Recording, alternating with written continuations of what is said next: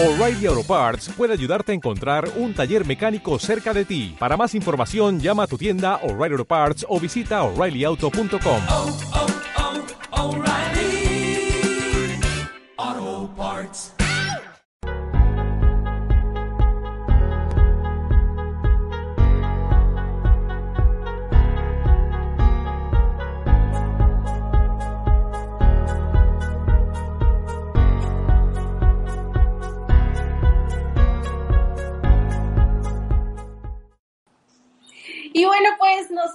nos estamos conectando con eh, toda la gente que sigue como cada miércoles el consultorio INCRI. El día de hoy, pues, eh, vamos a hablar de un tema bien interesante. Vamos a hablar de intervención fisa- fisioterapéutica en la etapa prenatal y su impacto en el desarrollo neuroembrionario. Y para ello tengo una invitada muy especial. Saludo con muchísimo gusto a Alejandra Medellín José.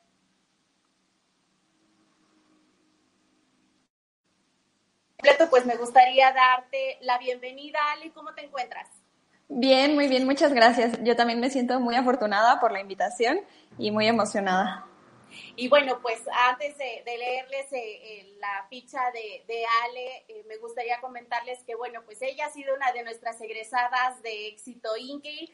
Y pues nada, Ale, como a ti, al igual que, que todos los que han desfilado en su momento por nuestra institución, de verdad que es un honor presentar el proyecto del que el día de hoy vamos a hablar que es eh, precisamente la publicación, una nueva antología que va a realizar INCRI. Eh, ustedes ya tuvieron la oportunidad de ver algunos eh, promocionales en donde les vamos a conocer la, la publicación.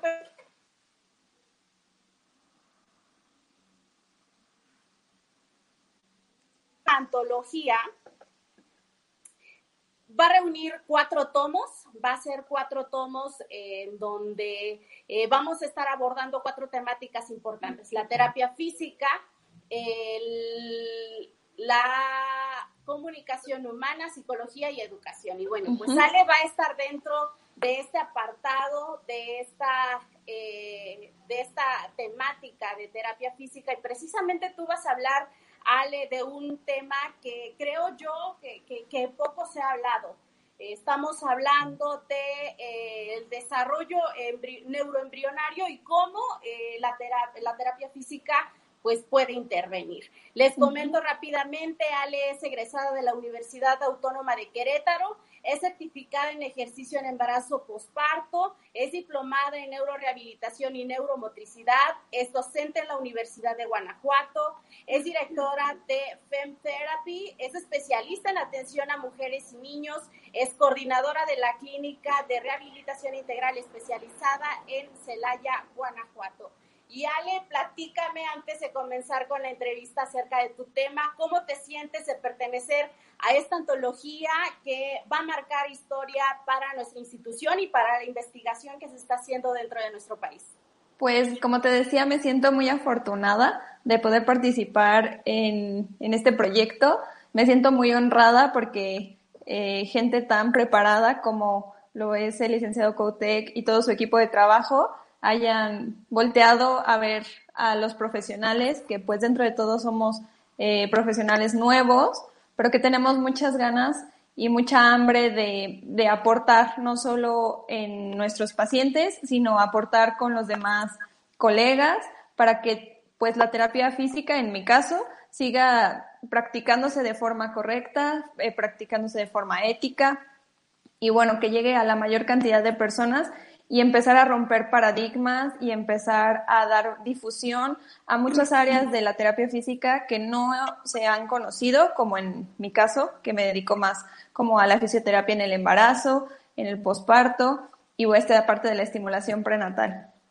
Eh, y es que el tema me parece bien interesante, Ale, porque como tú lo dices, desafortunadamente en nuestro país, eh, y creo que varios de los, eh, de los autores de esta nueva ontología que han manifestado es que casi no hay investigación dentro de nuestro país. Entonces, es importante que más instituciones eh, abran sus puertas para la investigación mexicana, abran las puertas para gente eh, talentosa como tú, Ale, que tienen estas ganas de investigar y de aportar parte de su conocimiento y compartirlo, porque el conocimiento a final de cuentas es para compartirlo y como lo dices, tocar un tema que pocas veces se aborda dentro de nuestro país. Y me gustaría ya comenzar a entrar directamente ya a la entrevista, Ale, me gustaría que nos platicaras más acerca de lo que sabes, lo que sabes sobre el, el desarrollo neuroembrionario.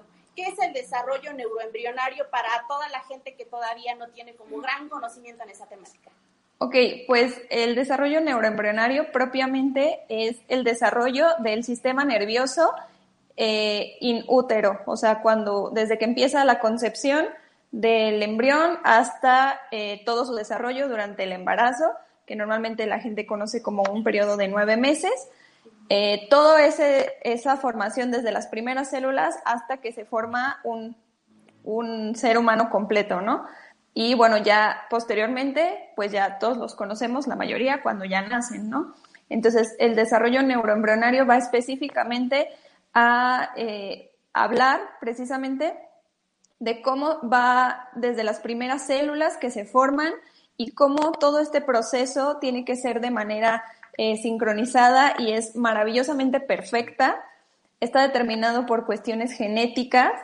Entonces se va haciendo esta multiplicación de células neuronales, que son las del sistema nervioso, y van formando diferentes estructuras que a grandes rasgos podemos conocer como el cerebro y todas las partes que lo componen, eh, la parte del cerebelo, eh, toda la médula espinal, que es la que pasa por todas las vértebras y después da origen a los nervios que nos dan este movimiento, esta sensación a nuestras extremidades, al tronco.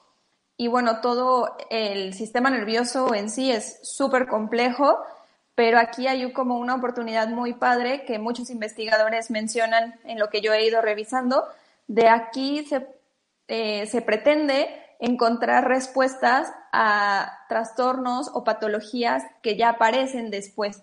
Como aquí es esta capacidad de reproducir y de que las células eh, se multipliquen y generen nuevas, eh, que es en la mayor, el mayor auge en la etapa prenatal y los primeros dos años de vida, se busca en esta etapa respuestas a ver si hay alguna manera de poder reproducir esto que sucede en la etapa prenatal, posteriormente buscando la cura como algunas enfermedades tipo Alzheimer o personas que les dan derrames cerebrales para poder eh, regenerar estas nuevas células y dar solución a varios trastornos y enfermedades que actualmente conocemos. Es, es, bien interesante eh, lo que nos comenta Sale, porque creo que pocas veces se pone atención al desarrollo humano desde eh, esta etapa de gestación. Regularmente, y lo hemos visto, muchos se empiezan a centrar al bebé en los primeros días, los primeros meses de vida, pero pocas veces se voltea a ver a esta etapa gestacional que como tú lo comentas es muy importante porque definitivamente una atención adecuada y a tiempo pues obviamente marca el cambio y el destino de vida de un ser humano. Eh, ¿Qué factores de riesgo van a influir en esta etapa eh, de desarrollo, eh, eh Ale? ¿Qué, ¿Qué, qué, pudiera ser un factor de riesgo para que algo pudiera indicarnos que pudiera haber problemas más adelante con, con un pequeño? Pues mira, existen factores que son preconcepcionales, es decir, antes de que se lleve a cabo la fecundación, la unión del óvulo y el espermatozoide, y existen factores ya después de que esto sucede. Entonces los factores de antes pues son desde los estilos de vida de los padres, toda la carga genética que ellos tienen, eh, también eh, cosas a las que los papás pueden estar expuestos. Yo incluso he escuchado algunos casos donde me dicen, no, es que yo estuve tomando medicamentos y esto eh, provocó un cambio hormonal y, por ejemplo, fue un embarazo no planeado, ¿no? Eh, también la falta de cultura en México de actuar desde la prevención. Eh, de acudir a una consulta preconcepcional para saber si hay algún problema hormonal en la mamá o el papá. Y aquí es súper importante, no solo es eh, la mujer la que tiene que tener estos cuidados, sino también el varón, que al final de cuentas aportamos 50 y 50.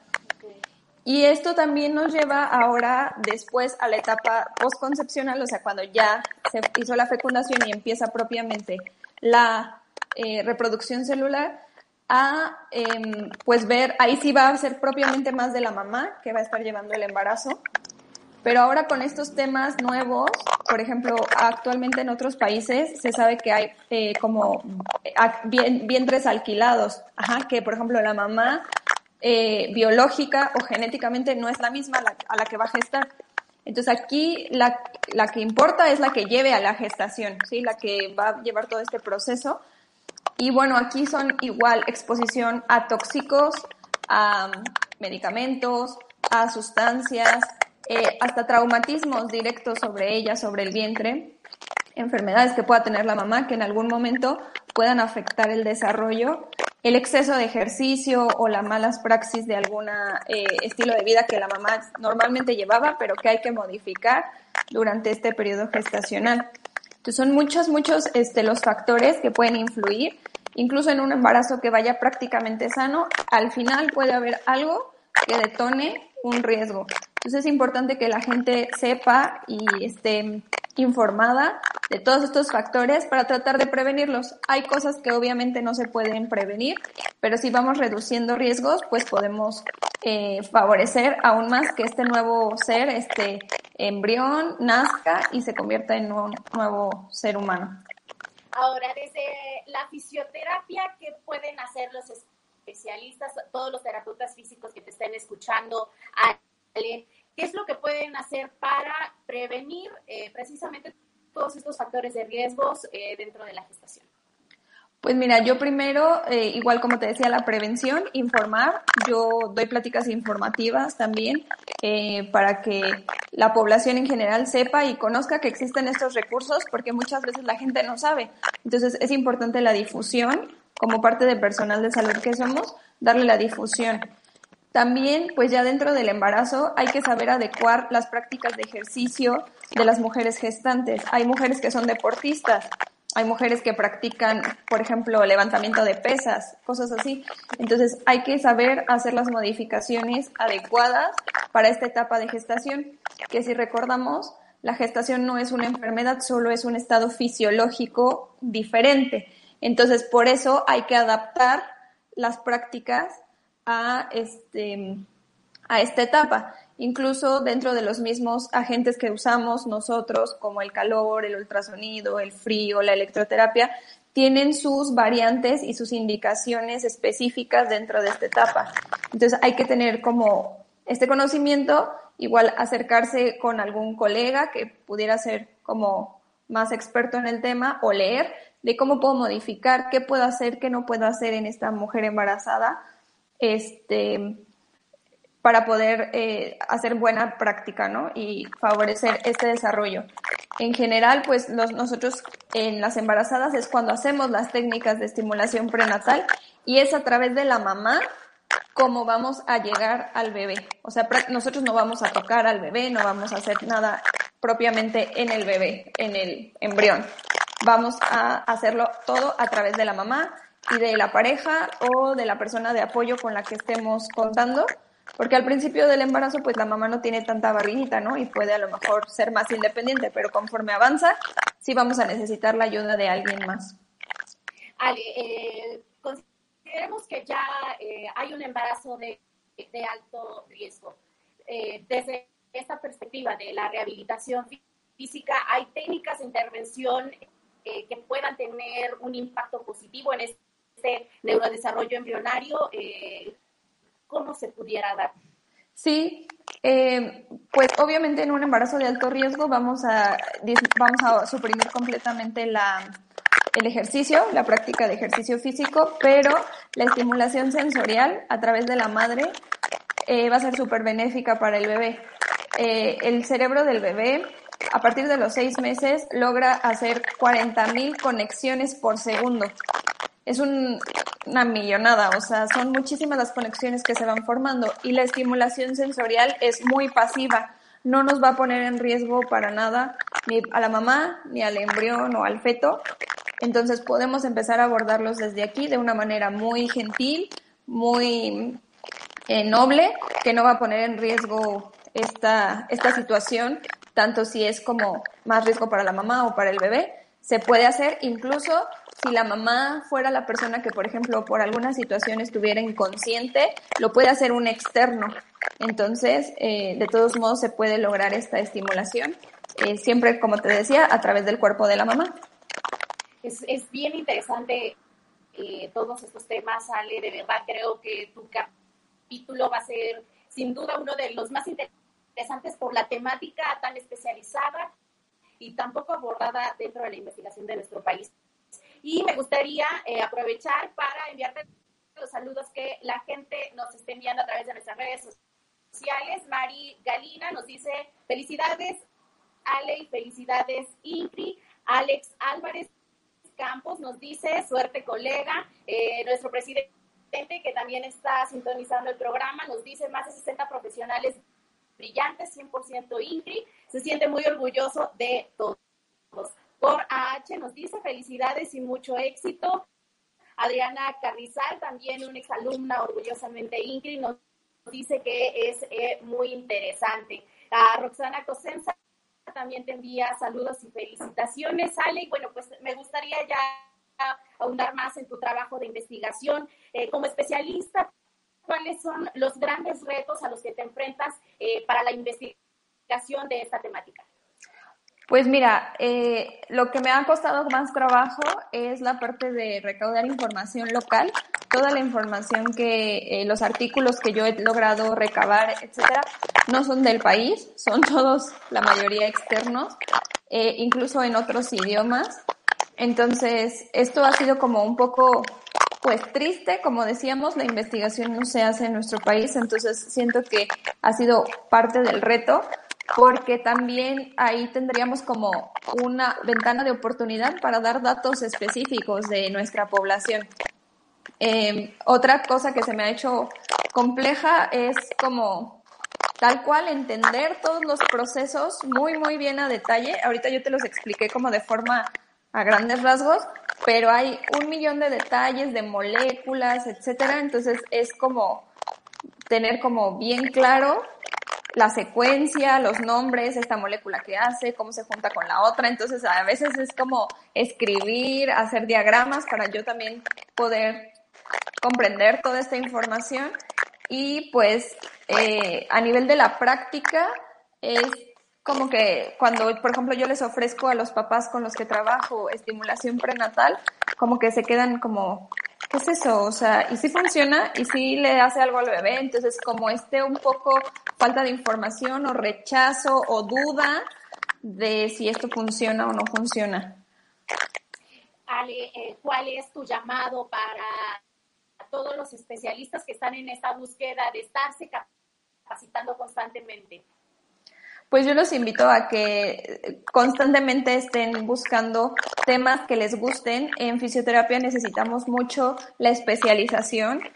Eh, salimos como fisioterapeutas generales, pero realmente es importante buscar una o dos áreas que más nos gusten y darle sobre esa línea, no salirnos para que de esta manera podamos volvernos expertos en estos temas. Eh, considero que no es como muy importante tomar temas así separados de diferentes áreas, sino que traten de ir eh, llevando su carrera profesional, incluso desde estudiantes, sobre una línea que les llame la atención, que les apasione.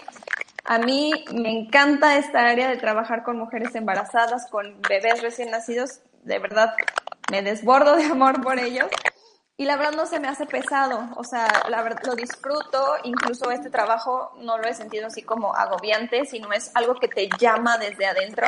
Entonces, que ellos busquen esta pasión, que la encuentren y no la suelten, que vayan tras de ella, muy, muy claros, para que así la gente también pueda tener el mejor servicio por parte de los mejores y que seamos especialistas en lo que hacemos.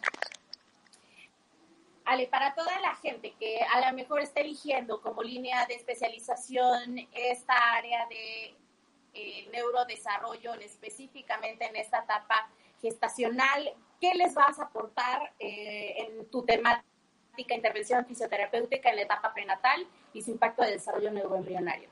Pues vamos a hablar desde la embriología, todo el proceso, para entender que muchas veces nos cuesta trabajo. Vamos a entender cómo se forma todo esto. Vamos a hablar de técnicas específicas que vamos a poder implementar eh, técnicas que están avaladas por estudios. Eh, también voy a eh, meter parte de mi experiencia profesional, cómo ha sido en mi contexto el abordar a las personas, como por ahí unas cositas, tips personales, porque a veces yo me he topado con pared y si he hecho a veces, he tenido errores y he ido aprendiendo de ellos. Entonces también ahí les voy a poner como pues cómo me ha funcionado a mí el abordar a los pacientes.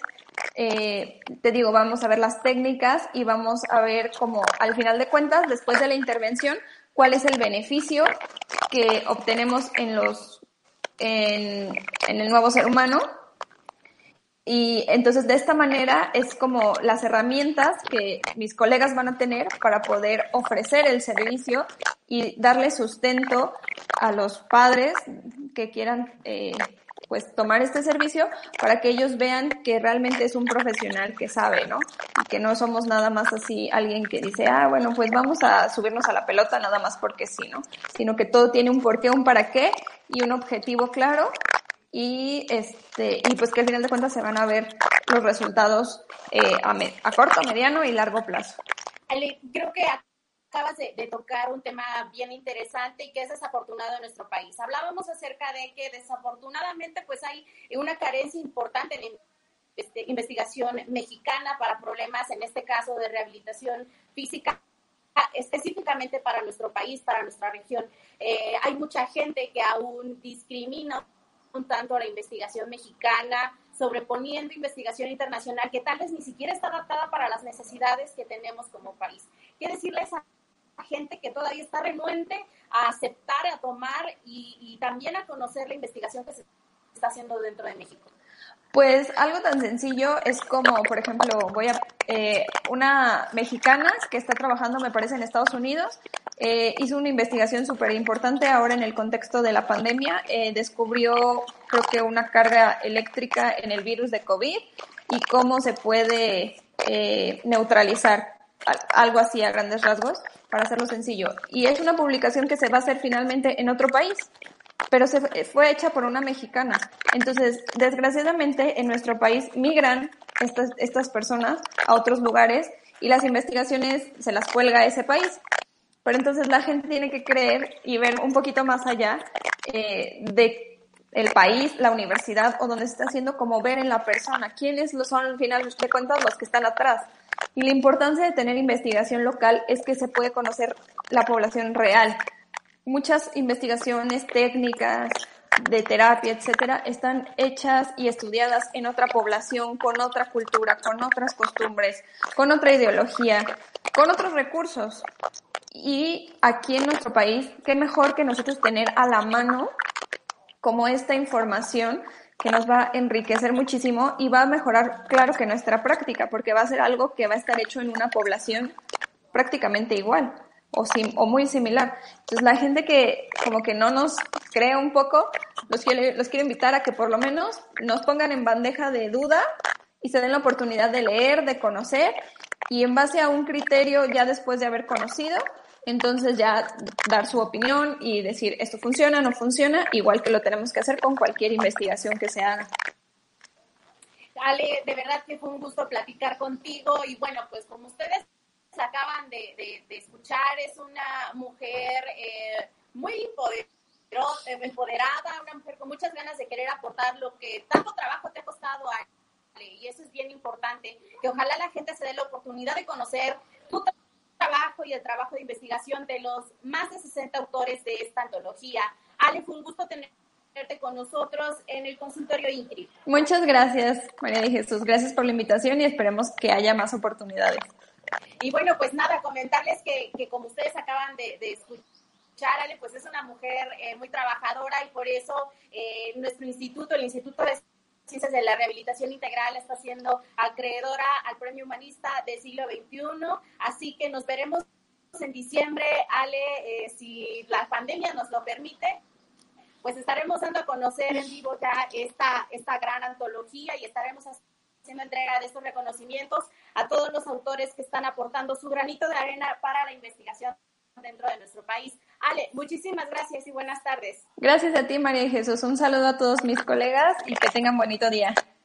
Muchísimas gracias, Ale. Y pues nada, nosotros eh, recordarles que eh, vamos a estar teniendo actividades eh, de forma permanente.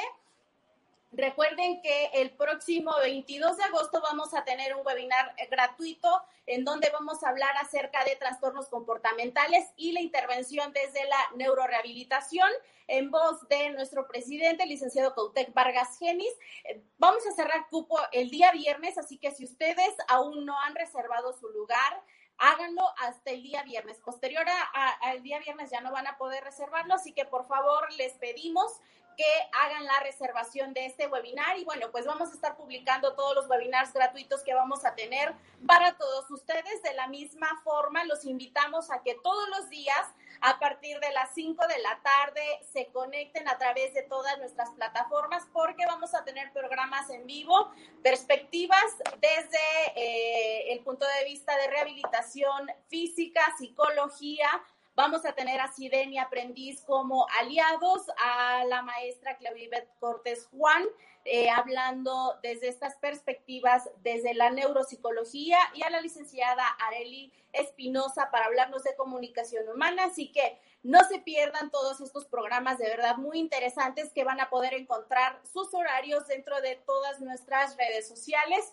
Y bueno, pues recuerden que estos espacios están abiertos para que ustedes puedan hacer sus preguntas, para que puedan eh, atender sus dudas. La verdad es que nosotros eh, estamos pensando en abrir estas plataformas para atender precisamente todas las dudas que ustedes pudieran generarse y que todos nuestros especialistas van a responder. Recuerden que el consultorio INCRI también se sube a Spotify. Recuerden que nos pueden buscar como consultorio INCRI. Recuerden seguirnos y compartir todo este contenido. Nosotros, como cada miércoles, nos vemos en punto de las 3 de la tarde en este, en este espacio. Búsquenos a través de todas nuestras redes sociales y recuerden que si quieren que abordemos alguna temática en especial, estaremos muy atentos de sus peticiones. Les agradecemos muchísimo. Recuerden que el día de mañana en punto de las 5 de la tarde van a tener el contacto con SIDEN a través de nuestras redes sociales. No se olviden de sintonizarnos. Nosotros nos vemos el próximo miércoles.